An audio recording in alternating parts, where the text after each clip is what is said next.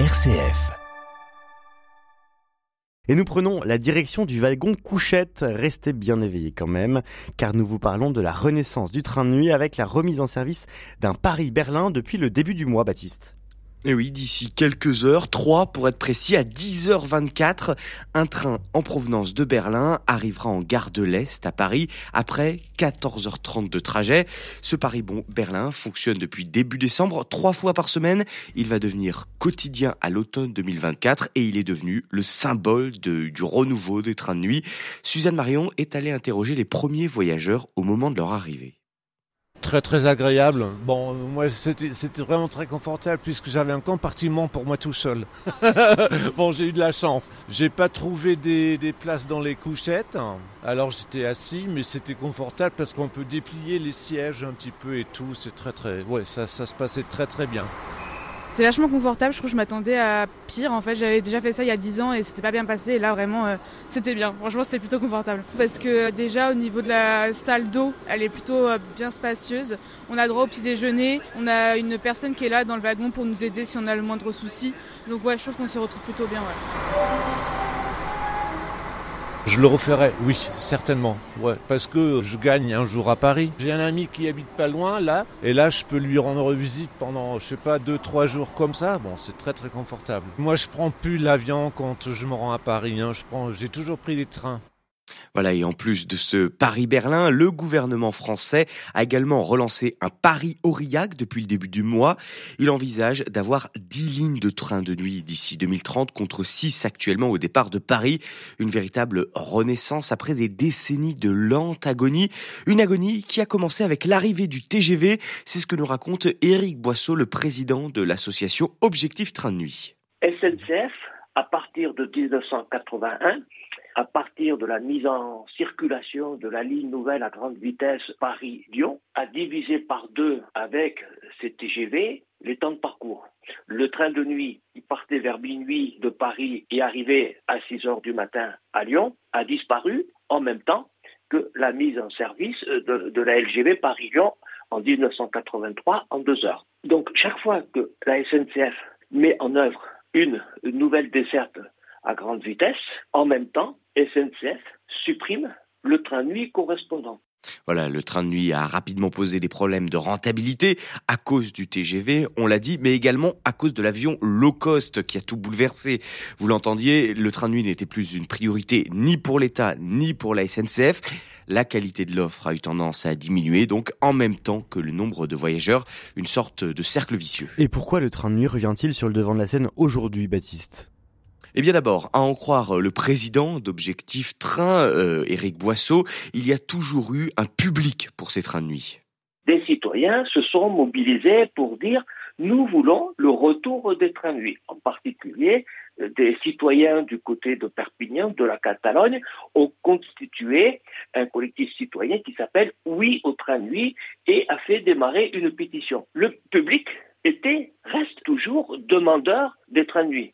Le train nuit correspond à un besoin que la SNCF, avec ses TGV, ne satisfait pas. Quand la SNCF vous propose de partir par TGV à 5 heures du matin pour arriver à Paris à 8 heures du matin, un certain nombre de personnes préfèrent partir le soir vers 22 heures, 23 heures, dans un train offrant des places couchées de passer une bonne nuit, une nuit complète. Voilà ce que permet le train nuit. Et ce qu'il faut dire surtout, c'est que le renouveau des trains de nuit intervient dans un contexte très différent où la volonté de décarboner son voyage est de plus en plus prégnante. L'argument écologique peut donc maintenant toucher un véritable public. Par exemple, pour 158 kg d'émissions de CO2 pour un Paris-Nice en avion, vous émettrez seulement 6 kg avec un train de nuit. Mais Baptiste, il va quand même euh, falloir un peu dépoussiérer l'image du train de nuit et les conditions de voyage. J'en ai fait l'expérience parfois un peu spartiate. Oui, c'est l'un des challenges à venir. Alors, preuve que l'engouement existe, la société privée Midnight Train s'est lancée en 2021. Elle veut relancer les trains de nuit à travers l'Europe. Et la question euh, du, confort, du confort c'est l'un des challenges. Son cofondateur est Adrien Aumont.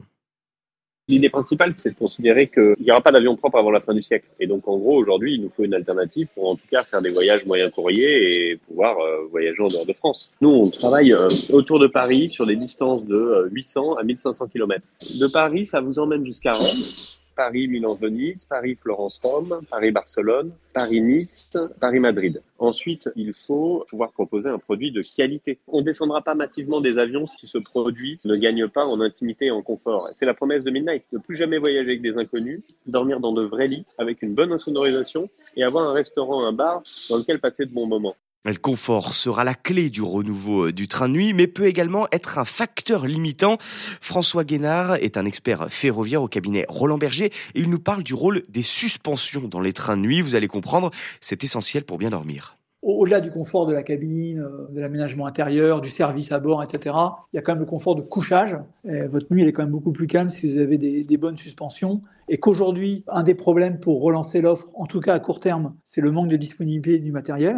Euh, donc les Autrichiens ont anticipé, donc eux, ils ont du nouveau matériel. Mais si vous vous préoccupez maintenant de votre matériel, vous allez en avoir dans 4 ou 5 ans, en fait, hein, puisque les lignes de production des fabricants sont saturées. Donc la seule solution, et c'est ce que fait l'État d'ailleurs en ce moment, c'est de rénover des anciens trains. On peut faire beaucoup de choses dans la rénovation de train. C'est beaucoup plus compliqué de rénover une, une suspension et de la refaire complètement. Donc, du coup, c'est le dernier point de l'expérience client qui, malgré toutes les rénovations d'aménagement intérieur, de services, etc., reste un peu euh, fragile et qui a potentiellement un impact sur euh, la nuit du voyageur. Le modèle peut faire rêver, Baptiste, mais quelle est la, la viabilité économique de cette renaissance des trains de nuit? C'est toute la question, surtout qu'il s'agit d'allier donc le confort pour dépoussiérer le modèle et l'accessibilité financière afin de réellement concurrencer l'avion.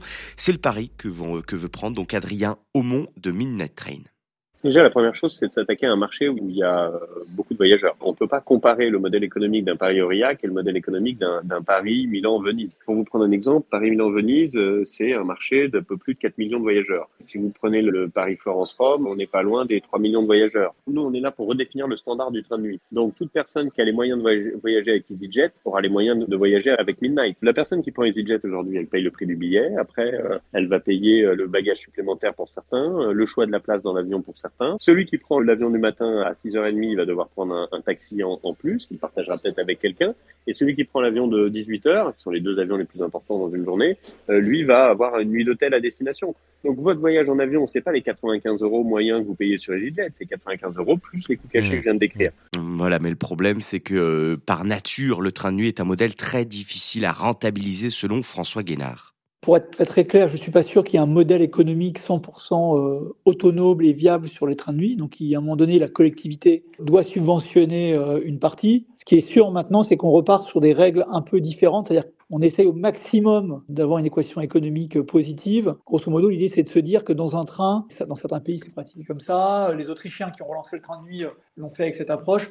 Il faut essayer de capturer tous les types de trafic possibles et tous les motifs de déplacement. C'est pour ça que vous avez un train avec euh, un nombre de classes très différents pour à la fois avoir euh, le voyageur, entre guillemets, low cost, qui dans certains cas voyage assis d'ailleurs, hein, et puis le voyageur premium avec euh, des belles couchettes, type voyageur d'affaires. Un train, c'est un actif qui coûte très cher, donc euh, il y a deux règles d'or. C'est euh, bah, quand on l'a, il faut le faire rouler, et quand on le fait rouler, il faut le remplir.